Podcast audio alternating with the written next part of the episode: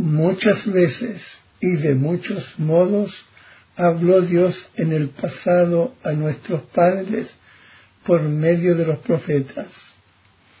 En estos últimos tiempos nos ha hablado por su Hijo, Cristo, el Hijo de Dios hecho hombre.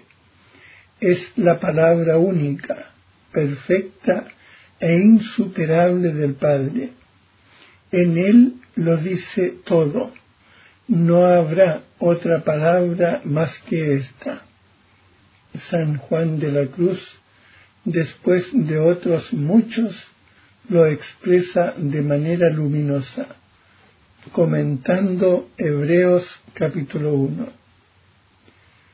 Porque en darnos como nos dio a su Hijo, que es una palabra suya, que no tiene otra, todo nos lo habló junto y de una vez en esta sola palabra porque lo que hablaba antes en parte a los profetas, ya lo ha hablado todo en él, dándonos el todo, que es su Hijo.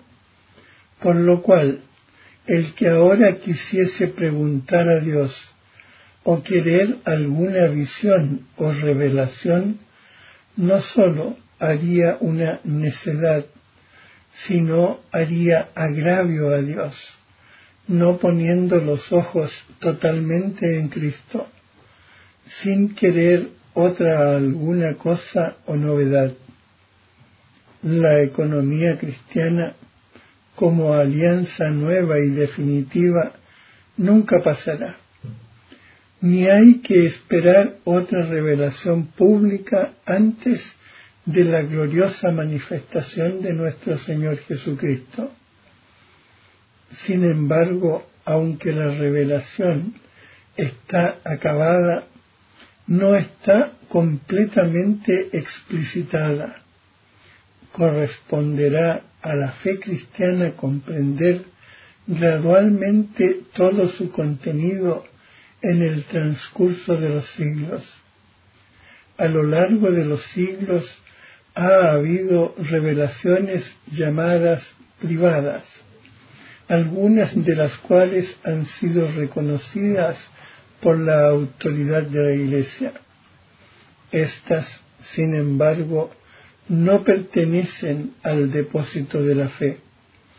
Su función no es la de mejorar o completar la revelación definitiva de Cristo, sino la de ayudar a vivirla más plenamente en una cierta época de la historia.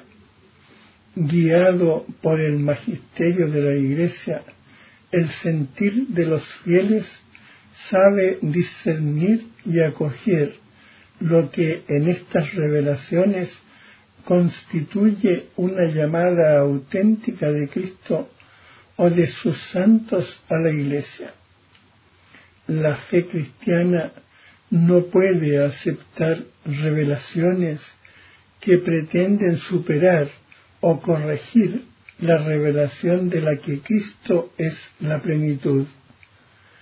Es el caso de ciertas religiones no cristianas y también de ciertas sectas recientes que se fundan en semejantes revelaciones. Resumen. Por amor, Dios se ha revelado y se ha entregado al hombre. De este modo da una respuesta definitiva y sobreabundante a las cuestiones que el hombre se plantea sobre el sentido y la finalidad de su vida. Dios se ha revelado al hombre comunicándole gradualmente su propio misterio mediante obras y palabras.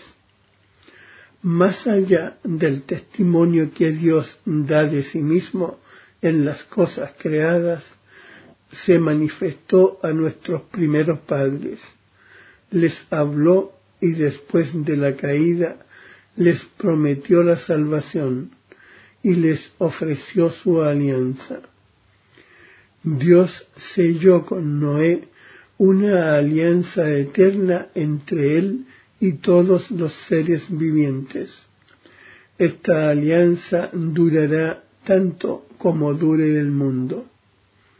Dios eligió a Abraham y selló una alianza con él y su descendencia.